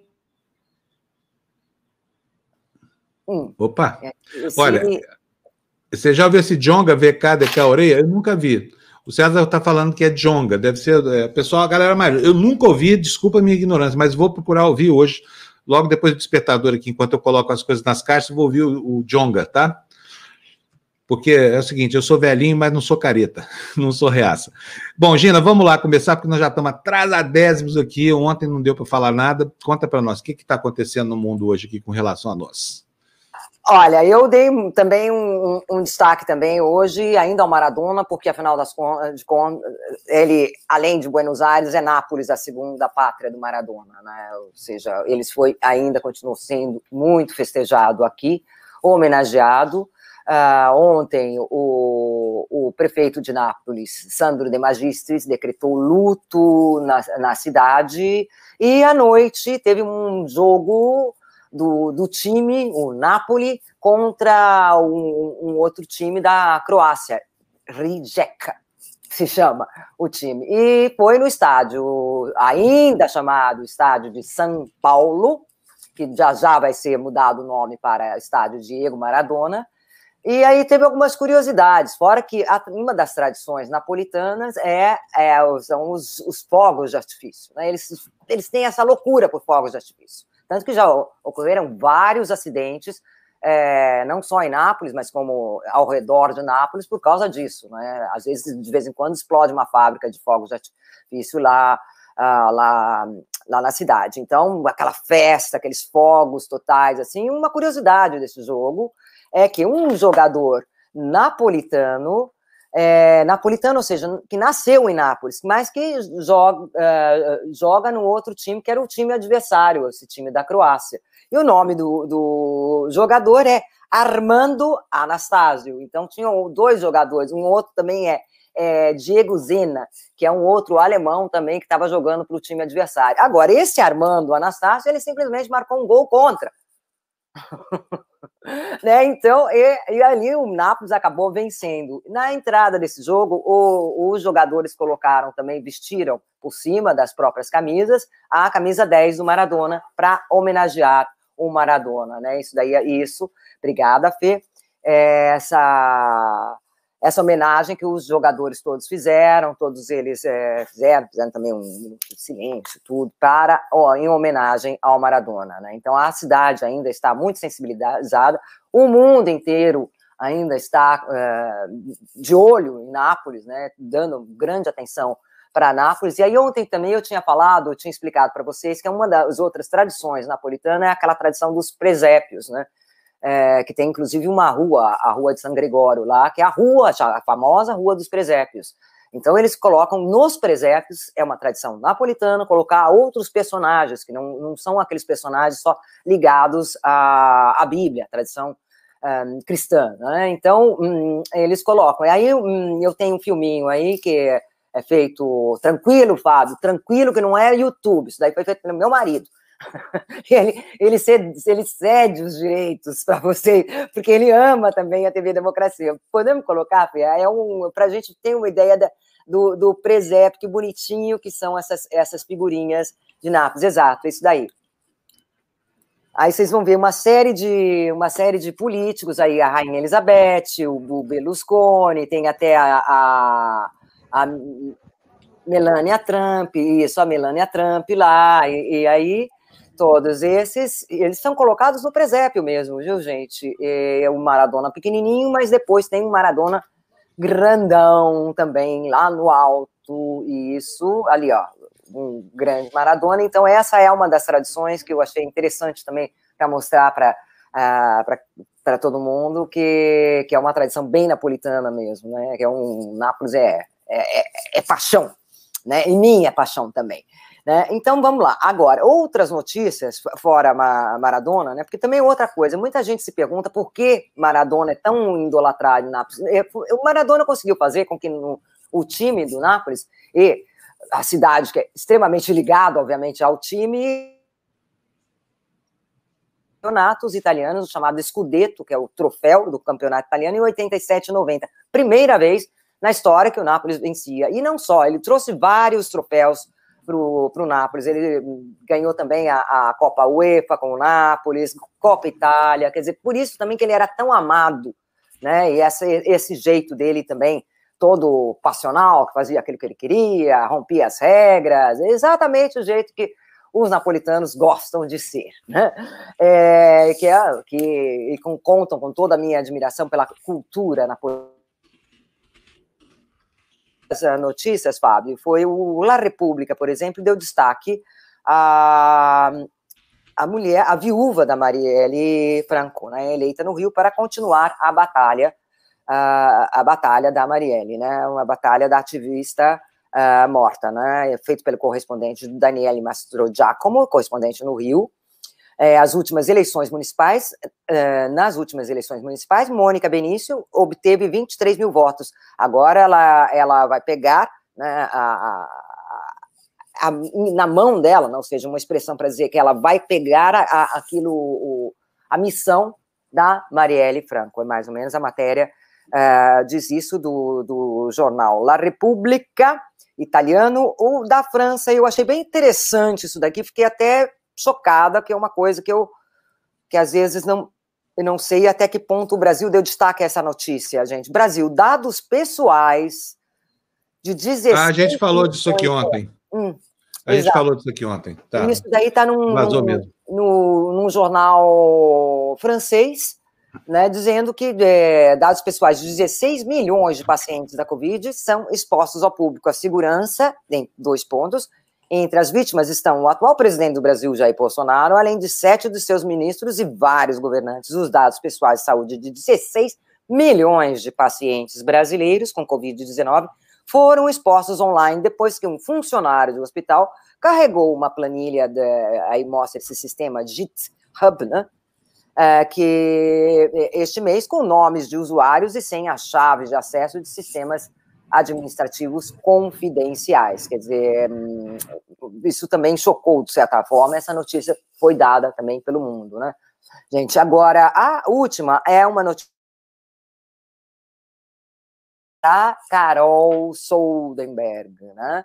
É, e que eles falam o seguinte, vamos lá. A estrela do vôlei torna-se surpreendentemente a voz anti-Bolsonaro do Brasil. Carol Sondenberg enfrentou reações depois de gritar fora Bolsonaro numa, é, numa entrevista após o jogo. Mas depois é, foi a, a, onda de apoio a ela foi ainda maior. Aí fala uma série de coisas, fala dessa entrevista que ela deu, inclusive, ontem para, para o Casagrande, fala também de uma outra coisa que ela fala, é, eles falam que ela, eles destacam, inclusive, que ela já deu uma série de entrevistas, foram mais de 20 entrevistas nesse período.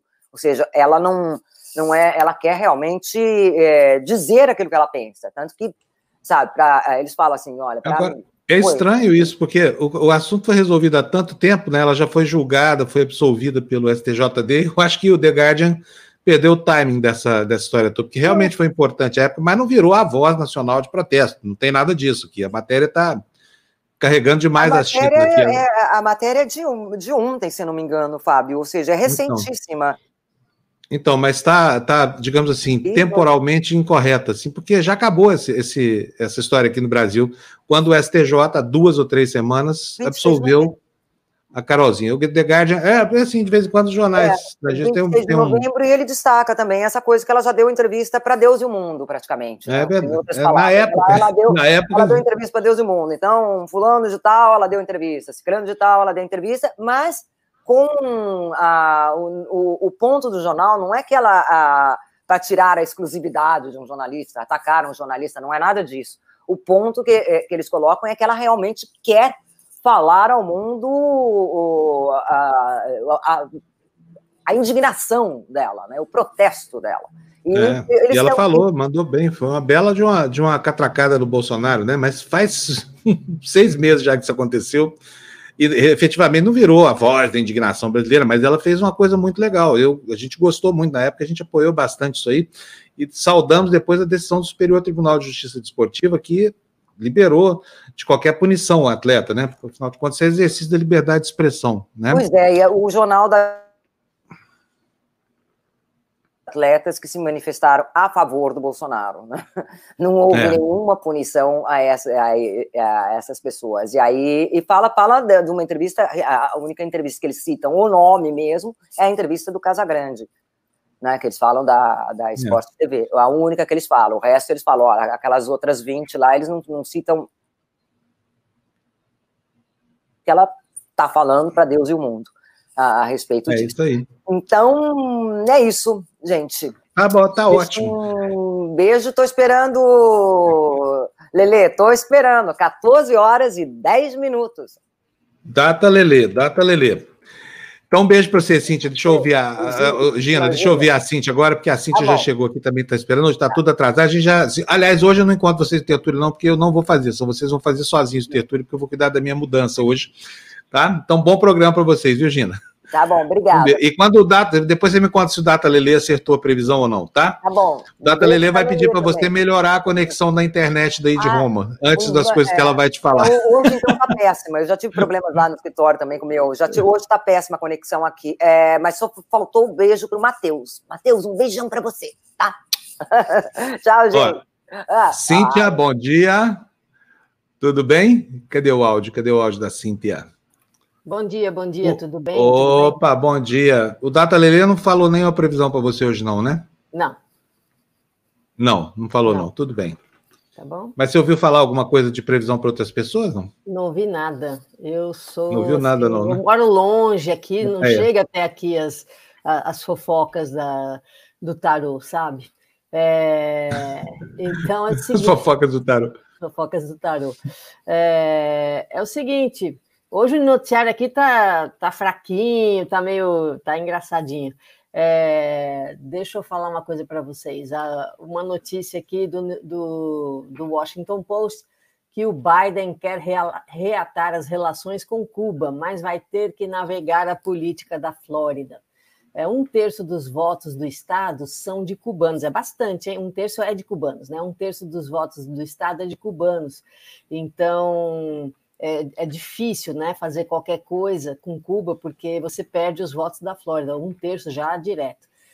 Porém, como as maldades né, uh, do Trump continuam é, e não resolveram grandes coisas lá em Cuba, talvez o Biden tenha sucesso. Olha, o desafio é restaurar os voos e as remessas de dinheiro. São benefícios que foram retirados aí pelo governo Trump, né? Talvez permita uma negociação com o governo, com o governo cubano. E já que a linha dura do Trump, a tal da pressão máxima, não surtiu efeito. Então, quem sabe é, ele consiga algum ponto de equilíbrio na história e consiga negociar com o governo cubano e, ao mesmo tempo, não, não alienie os, os eleitores lá da Flórida. De qualquer forma, o Biden perdeu a eleição na Flórida, né? Então, não sei se a Flórida ainda é um, um, estado que ele precise ganhar daqui a quatro anos para continuar na presidência. Cíntia, eu só quero lembrar uma coisinha. Diga. Que é o seguinte: o Obama prometeu acabar no dia da posse com o bloqueio à ilha de Cuba, que ele considerava hediondo e desumano. Não conseguiu. Não conseguiu, é verdade. Disse que ia fechar Guantánamo, não conseguiu. É Ou seja, essa é a, é a, parte mais sensível da política externa americana, né? A relação com, com, com Cuba ali, eu que está a 60 graça, milhas do Miami. Eu acho graça, né, Fábio, porque é quase que uma coisa mítica que não tem realmente nada de prático, né? Cuba não vai atacar os Estados Unidos, Cuba não representa nenhuma, nenhuma ameaça aos Estados Unidos e continua essa coisa, né? Ah, esses embargos, essa, essa pressão. Eu acho isso interessante. É uma coisa simplesmente mental, sabe? É, é como um pouco. É, é, é, é mais injustificável ainda que nem tinha um muro lá em Berlim, né? Que ele era um muro físico, mas caiu, né? Esse muro contra Cuba é um, é um muro que nem, que nem é físico, né? É uma coisa tão mental, eu não entendo essa. É, é, é uma construção tão sólida, embora é. seja imaterial, quanto o muro é. que separava né, as duas, é. os dois lados de Berlim. Agora, é, isso é, é um recalque, tá? precisa. Acho que o, o, o Gessé Souza poderia explicar isso como ressentimento, né? Pelo fato de que os Estados Unidos foram ameaçados na década de 60 por um país eco menor do que o estado da Flórida, né, que fica ali no calcanhar dos Estados Unidos. De uma forma tão, né, é incrível isso. Agora, o, o, a, algumas selvagerias têm sido perpetradas é, a partir de 94, quando o Fidel Castro manda abrir a saída de, de cubanos, aumenta o ressentimento. Por quê? As famílias que fazem pressão lá em Miami e, e, nos Estados Unidos contra o governo são aquelas que ainda acham que têm direito aos bens que foram confiscados pela Revolução. É, essa é a, a, a 1959, é, exatamente. Estou é. esperando lá. E olha, de fato, eu tive em Cuba três vezes, tá? Uhum. Tem algumas coisas ali, por exemplo, na Avenida Brasil, que é a avenida onde ficam as mansões em Cuba, lá em, em Havana, tem casarões lindos que você podia comprar há 10 anos, quando eu fui lá a primeira vez, por 50 mil dólares. Você imagina o que, é isso. Agora, enquanto persistir essa implicância americana com relação a Cuba, esses são bens aí que não, não se prestam para transferência de, de, de, propriedade no regime capitalista, por causa da, da, da instabilidade, né? Que, que, que gera você fazer um negócio como esse, comprando algo que pode ter que ser devolvido daqui a pouco. Né? As famílias lá em Cuba estão esperando ainda a devolução do patrimônio. Né? Agora, não, não tem justificativa, a gente sabe, e mandar fechar as lojas da Western Union, pelo amor de Deus, que crueldade. Não bastasse já tirar, sabe, proteína e amido da ingesta de todos os cubanos lá, porque lá a fome é dividida por todo mundo. No, no socialismo cubano, o, o, dinheiro é distribuído desigualmente, porque tem gente rica em Cuba, tem sim. Tá? Gente que lida com, com hotelaria, com turismo, essa coisa toda, pode ganhar muito dinheiro. Mas a miséria é distribuída igualmente. Aí é a tablita que vale, né? É quanto de carne cada cubano vai comer durante o mês. Normalmente é uma libra de carne só, é, dois quilos de arroz, não sei o que mais. Enfim. É, mas é uma crueldade isso que está sendo feito assim ao longo da história, sabe? Você é obrigar um país a, a, a viver num regime é, de pauperismo permanente por conta de uma implicância de natureza ideológica. É horrível isso mesmo. Você Não, tem é toda a razão. É.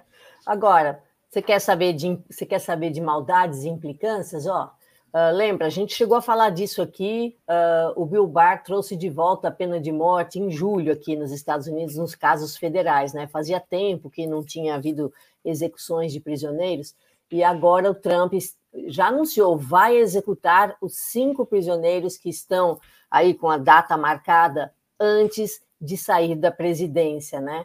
É, antes que, ele quer fazer isso antes que o Biden assuma, porque ele sabe que o Biden é contra a pena de morte e que certamente iria ou comutar as sentenças para prisão perpétua, mas não, ele faz questão de executá-los, os cinco, e, e, e, isso é contra a tradição aqui, porque normalmente não se uh, executa prisioneiros depois que um novo presidente é eleito, né? Nessa fase aí do lame duck, não se executa ninguém e deixa para o próximo presidente resolver. Mas o Trump ele gosta tanto de ser malvado que ele faz questão de executar esses cinco. E outra coisa, quer trazer de volta a cadeira elétrica e pelotões de, de fuzilamento para a, a esfera federal, coisa que já não havia, né? Eles estavam só na injeção letal há anos. E, e mesmo assim nem estavam sendo feitas execuções, né? Porque o, o, Obama tinha meio que, ah, não, deixa, vamos ir comutando sentença, prisão perpétua e tal. É, é só maldade. Você lê o noticiário, você só vê maldade. Inclusive, uma cena na televisão hoje de manhã. É, bom, Está na, na, na, primeira página do jornal hoje o seguinte: pela primeira vez, o Trump admite deixar o cargo se o colégio eleitoral votar em Biden. Você percebe que é sempre nuance, tem sempre uma nuance, né? Se o colégio eleitoral votar em Biden. Agora, mas peraí, como é que se o colégio eleitoral não existe essa reunião? Não, essa ela, reunião ela, é virtual? Ela existe, Fábio, é virtual, é virtual, mas todo todo estado vota e aí tem uma reunião lá no Congresso que abre os votos do colégio eleitoral e eles são contados em voz alta, esses, esses, esses votos. Então, tem a reunião, é uma coisa virtual, mas tem, né? Então, olha, uma repórter perguntou para ele se ele ia deixar a Casa Branca. Você vai sair do prédio? Aí ele virou e fez assim: vou e você sabe disso. Vai ser uma coisa muito difícil de admitir, porque sabemos que houve fraude maciça. De novo, né? Ele fica repetindo e bateu na tecla 20 vezes que é fraude, que é fraude, que é fraude, que é fraude, mas se o, o colégio eleitoral votar, ele vai sair sim. Ele fala: ah, o tempo é contra mim, eu ainda vou provar que é fraude, é, apesar de não ter tempo, mas se o colégio eleitoral votar, eu saio. Uh, agora, um outro repórter é, ficou, uh, pegou nesse ponto da fraude e quis falar, mas olha, não tem evidência e tal. Você sabe o que, que ele respondeu para o repórter? Eu não fale assim comigo, eu sou o presidente dos Estados Unidos, você não pode falar assim comigo, nunca fale assim com um presidente dos Estados Unidos. Então, é uma figura realmente desprezível esse, esse presidente, né? Ele gosta mesmo é de, de, de autoridade máxima, você vê, ele tem essa necessidade em executar os prisioneiros, mesmo que esteja no final do mandato. Enfim, eu, eu tenho a sensação de que ele gosta disso, sabe? Enfim, mas eu vou terminar aqui com uma notícia do Independent, né, no jornal britânico, que chamou atenção por um caso que meio passou despercebido aqui, olha. Um tweet do Rudy Giuliani dizendo: querem evidência de fraude? De novo, né, falando da fraude que o Trump fica dizendo que houve é, querem evidência de fraude, em 70% do condado de Wayne, onde fica Detroit, houve eleitores fantasma. Houve mais votos do que eleitores registrados. 120, 150, 200, até 300% mais votos. E ele apresentou como prova um depoimento assinado, né, que foi usado num, num dos processos de fraude lá na Georgia, uh, dizendo, essa pessoa dizendo, olha aqui, é uma diferença, tinha tantos, uh, tinha 100 pessoas registradas para votar e 200 pessoas votaram e 300 pessoas votaram. Apresentou isso como prova. Aí, o, o site Powerline, que é um site conservador, é tipo um Fox News aí da internet, é, desmascarou essa história, disse o seguinte, olha, o, o, os números do depoimento que a pessoa assinou lá dizendo e que foi levado na justiça eram do estado de Minnesota e não de Michigan.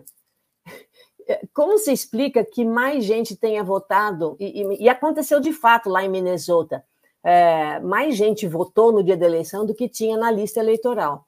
Como se explica isso? Aqui em Minnesota é legal é um, é um procedimento normal que as pessoas se registrem ao votar. Você vai lá no dia do voto e fala: Olha, eu não sou registrado ainda, mas quero me registrar agora. Você se registra e vota. Então, obviamente, sai uma diferença das listas que já existiam com a lista do dia, porque muita gente se, se, se registrou ali no dia. Né? Mas isso só para mostrar que toda essa evidência de fraude é uma coisa tão louca, as pessoas estão assinando depoimentos na justiça uh, que são do estado de Minnesota, e, e, a, e o time do, do Trump, os advogados dele, apresentam isso como prova em Michigan. Olha, Minnesota é um estado, Michigan é outro, não tem nada a ver. Né? Inclusive, no jornal aí, eles falam, foram entrevistar uma das advogadas lá e ela disse assim: Ah, é verdade, de vez em quando a gente erra, somos infalíveis. Ah, somos falíveis. E achei graça, né? Porque com um time de advogados desse, o Trump não precisa de, de inimigo também, né? Como é que eles apresentam provas do estado de Minnesota no estado de Michigan? Agora, é o seguinte, é... en passant, tenho que dizer o seguinte, esse condado onde houve, entre aspas, fraude, porque mais gente votou do que tinha gente na lista, foi um condado totalmente republicano, onde o Trump venceu ali a eleição. Tá bom? Olha, é, só para a gente terminar, porque nós já estamos passando da hora, quero te mostrar aqui, mostrar para o pessoal a capa do New York Times. Mas antes disso, Fernando, bota para mim no slide número 13 por favor, porque essa notícia está relacionada. Então, põe no, no, slide 13, por favor. Deixa eu ver. Não, não é esse, não, é o próximo. É o próximo. Uh, hoje é dia de Black Friday aqui nos Estados Unidos, essa coisa toda, né? É, as pessoas correndo às lojas, comprando, feito umas malucas. É, não é isso também, não. Peraí, qual é o, qual é o slide certinho? Deixa eu passar aqui para você, Fernando. É o slide número 14. No esquenta da Black Friday, venda pela internet sobe 41%. Vamos ver. Aí, é exatamente isso aí. Eu vou ler só o intertítulo aqui, gente. Olha que coisa curiosa. Isso aqui é Black Friday no Brasil. É, no esquenta da Black Friday, venda pela internet sobe 41%. Setor gira 2 bilhões nos sete dias anteriores ao evento desta sexta-feira. Pet e casa e decoração puxam alta. Põe o outro slide, por favor, Fernando, próximo. Vamos ver aqui. Só que aqui no Brasil, Black Friday é isso. Olha, anúncio falso já lidera queixas na Black Friday. Promoções antecipadas já fizeram consumidores reclamar na internet, no Procon São Paulo. Pedidos cancelados são o maior problema. Essa é a Black Friday brasileira. Agora, vamos colocar aqui a Black Friday americana, vocês vão ver a diferença de tratamento. E aqui eu não estou sendo colonizado, nada disso, não. Estou falando com vocês de um país que leva a sério esse negócio de, de promoção, porque lá no, essa fraude daqui não seria possível. Aqui, quer dizer, o, o, o comerciante dobra o preço para dar um desconto de 50%, ou seja, vai pagar metade do dobro. Nos Estados Unidos não é assim. E olha o efeito que isso gera para a economia. Atenção, os senhores comerciantes, principalmente os espertinhos, entendeu? Para o tamanho do feito econômico, vocês estão ajudando a não criar. Veja só, capa do New York Times. Olha aqui a manchete, ó. Empurrado pela pandemia, a Amazônia, a Amazon vai contratar 427 mil pessoas. Esse quase meio milhão de pessoas terá contratado esse ano, né? Olha que maravilha, né? É, Agora, olha a preocupação dos americanos aqui, Cintia. Eu queria depois uma hora que você é, Agora, é só, só para é, é, isso daí da Amazon não é relacionado a Black Friday, tá? É, é o, do, é, o, é o ano inteiro. É a é, pandemia, são, é, a pandemia. É, pandemia. São as contratações do ano inteiro. Mas é, é um comércio virtuoso. O Black Friday gira muito em, em, em função do, do, da expectativa de vendas nessa época do ano, né? Uhum. Tem uma coisa aqui que eu gostaria de mostrar para vocês também. Olha as matérias aqui, olha. Como chorar com a máscara no rosto e outros dilemas de 2020. Fala sério, na capa do The New York Times. Que é, grande preocupação essa, eles né? Eles trouxeram novamente o Maradona ali num cantinho. Não sei se você reparou, eu olhei a capa deles hoje de manhã. Tá de novo ali o Maradona na capa do New York Times. Pois é, é não, não vi não. Mas não vai dar tempo, a gente é. vê depois. A gente não vê, não, porque hoje não vou fazer o tertúlia. Bom, é. gente, eu preciso terminar o programa, né, Lu? Vamos lá. Já passamos, só queria só terminar desejando uma boa mudança, que seja uma nova fase boa, Fábio. E também para parabenizar o Valério, nosso membro querido, apoiador da TV, que hoje é aniversário dele, a esposa e a Érica deram aqui a, o, o avizinho, né? Então, um beijo, querido. Valério, parabéns para você, então. Parabéns pela esposa que você tem aí do seu lado. Lembrando aqui para a gente da sua data de aniversário, é uma pessoa que deve gostar muito de você. Então, gente, tchau. Biase, cadê o Biase? Põe na tela de novo, André, por favor. Biase Arquitetura manda 1,90 para nós, todo santo dia isso aí, pingando na nossa conta. Maravilha, Biase, muito obrigado para você, tá bom? Tchau, gente. Boa sexta. Tamo, nós vamos estar aqui 5 da tarde, domingo, tá? Fazendo o plantão. Opa, Leonardo Limóvel, já íamos esquecendo aí, ó. Falando sobre Cuba, né? Sobre, sobre as causas lá do bloqueio. E aí o Leonardo Imóvel busca uma explicação antropológica, sociológica para isso, que seria o racismo dos Estados Unidos contra Cuba, né? Aliás, os cubanos também são, são, são vítimas do racismo estrutural americano em qualquer parte do território americano. Eles são latinos, são cidadãos, são, são os, os periecos, né, da pós-modernidade. Os, os, enfim, os, os, latinos de maneira geral, porque não tem direito nenhum a nada para a população americana. Latino não é gente, só serve para carregar peso mesmo. É isso, gente. Então, bom dia para vocês. Cíntia, um beijão.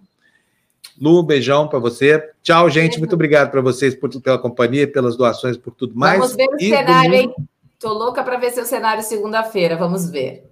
Vocês vão ver, vai ser lindo o cenário da segunda. Tchau, meninas. Valeu. Tchau.